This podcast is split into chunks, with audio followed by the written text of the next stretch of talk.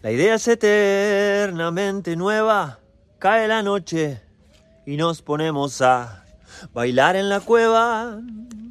Bailar, bailar, bailar, bailar. ¿Cómo andan? Buenas tardes. Hoy traigo un tema muy antropológico, Bailar en la cueva de Jorge Drexler, que relata algo como muy, eh, por lo menos que existe en nuestra mente, ¿no? La idea de que cae la noche y las cosas que ocurren de noche no son las mismas de día. Y Jorge Drexler dice en esa canción, la idea es eternamente nueva. Cae la noche y nos ponemos a bailar en la cueva. Eh, ustedes recordarán, voy a dejar alguna imagen por acá de las cuevas de Altamira, estas cuevas que están en Francia, que tienen como los dibujos de grandes venados y de humanos cazando venados, hechos con tinturas naturales hecho por seres humanos hace prácticamente 30.000 o incluso 45.000 años. Eh, todavía están tratando de determinar la fecha exacta, pero creo que son 30.000 años.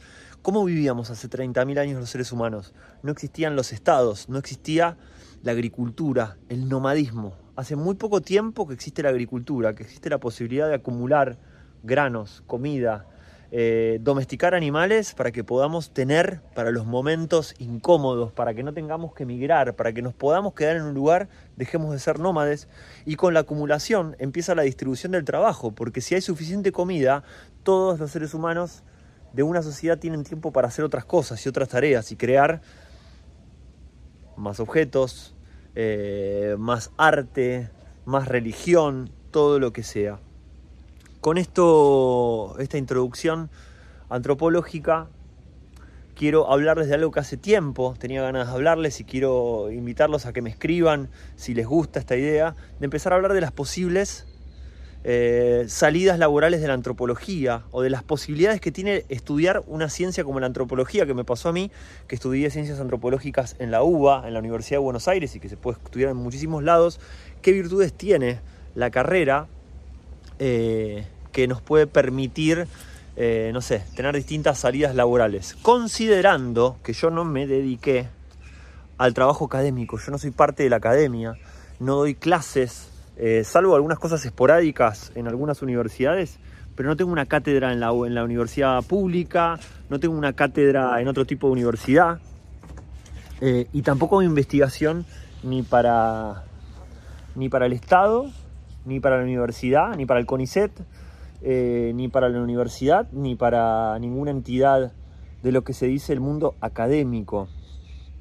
Primero quiero decir que no estoy renegando de eso, al contrario, tengo una gran estima porque mucho del conocimiento que yo utilizo, que eh, lo utilizo en lo que se entiende hoy como antropología aplicada, incluso en estos videos de divulgación, en antropología pop, que esto es parte de eso, eh, utilizo el conocimiento básico, el conocimiento que se genera, la gente que investiga ciertos temas, ciertas sociedades, con presupuesto del CONICET, con presupuesto de la, de la universidad. Eh, la investigación básica es fenomenal, es necesaria, primero es necesaria, esto no existiría, hoy no estaría hablando si no existe eso. Así que hoy quiero contar qué es lo que me pasó a mí, cuál es mi búsqueda, por qué no, no me dediqué a hacer una carrera académica. Obvio que hay un montón de motivos, pero creo primero los que tienen que ver con mi biografía, ¿no? Primero los que tienen que ver con mis motivaciones. Como saben, soy músico y antropólogo y nunca pude separar del todo las dos cosas. Quise por momentos, por momentos dejé la música y me sentí muy triste y luego me dediqué por completo a la música y cuando dejé la carrera, cuando dejé la antropología, me empecé a sentir triste también. Necesitaba volver a los libros, a, esta, a esta forma de sistema de pensamiento que genera la antropología. Que la antropología es ir a la universidad y estudiar, y estudiar lo que hacen los antropólogos, lo que hacen las antropólogas, que tiene que ver con poner el cuerpo en algún lugar, convivir con un grupo de gente, entender eh, o tratar de entender o tratar de, de, registrar cómo ven, cómo sienten y cómo viven el mundo y cómo viven su cotidiano para pensar qué problemas tienen, cómo trabajan estos asuntos, cómo funcionan socialmente, cómo existen en el mundo siendo tan diferentes a la cultura de la que vengo yo. Todo ese componente corporal, aventurero de hacer trabajo de campo, se le suma toda la capa de análisis intelectual, las horas y, la material y la cantidad de lectura que uno tiene para poder tener conceptos, información que pueda uno cruzar con la experiencia vivida eh, de primera mano. Eh, la antropología es un ejercicio corporal e intelectual, casi indisociable. Uno es lo que leyó y uno es lo que vive. Eh, y la investigación tiene mucho, la antropológica, de ir y poner el cuerpo, de ir a investigar y de estar, pasar tiempo con la gente, escuchar, preguntar, repreguntar, irse, analizar y volver y preguntar de vuelta, estar, aprender haciendo, aprender lo que hacen los demás. No hay mejor forma de, entender los comportamientos de un grupo o una sociedad, mejor forma, les diría una de las más potentes, tratando de aprender lo que saben las otras personas. Si vos querés aprender la técnica de, del boxeo, saber qué se siente ser un boxeador, deberías aprender a hacer boxeo. Eso es lo que hace Loic Bacant, que lo expliqué en otro episodio de Antropología Pop, cuando estudió la técnica del boxeo y qué es, cuál es la transformación que tiene un ser humano cuando practica esa disciplina. Volviendo a la idea de la, carrera, ese conocimiento, esa, ese set de, herramientas que te da la antropología, ese sistema de pensamiento y de, de, sentir que te genera en el mundo, te puede servir para muchas cosas, para muchas profesiones. En mi caso, eh, para la comunicación, que es lo que estamos experimentando, en este momento. Eh, y en mi caso especial, para lo que es antropología pop y para lo que es biografía mutante, para mi música, para lo que hago, tiene mucho que ver lo siguiente. Rita Segato, la antropóloga Rita Segato, en una entrevista dijo, yo pertenezco al campo del pensamiento crítico, por lo tanto, puedo hablar desde ahí, pensamiento crítico.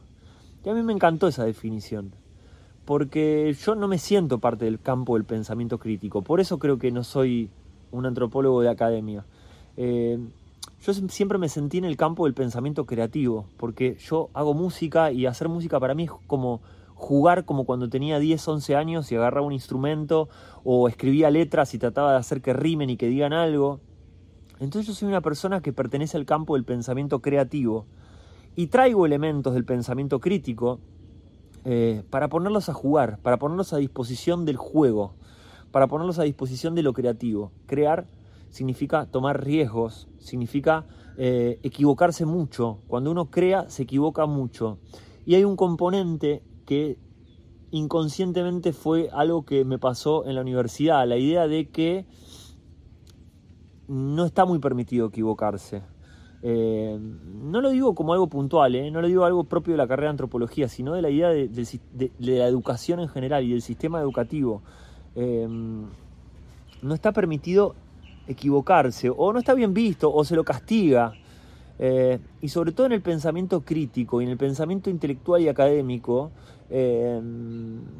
lo que te enseña es a tener mucho cuidado con lo que decís y lo que haces en parte tiene sentido porque estás hablando de otras personas, estás hablando de otras culturas, de otros grupos sociales. Entonces lo que digas tiene un peso político.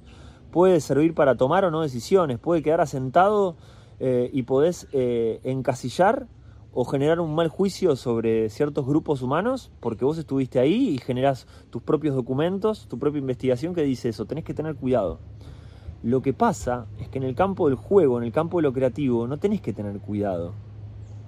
Sí, tenés que cuidar a los demás, obviamente, tenés que tener un cuidado hacia, hacia la, integridad de los demás y la integridad de uno, pero en el campo del juego, arriesgarse y tocar una nota que esté mal, es necesario a veces, tocarla para ver qué pasa, tocarla para ver si esa nota funciona en lo que creemos que es disarmónico, si genera por ahí, en vez de generar una armonía, genera una disarmonía que eh, hace que lo que pase esté bueno en el contexto de una canción o de una experimentación sonora.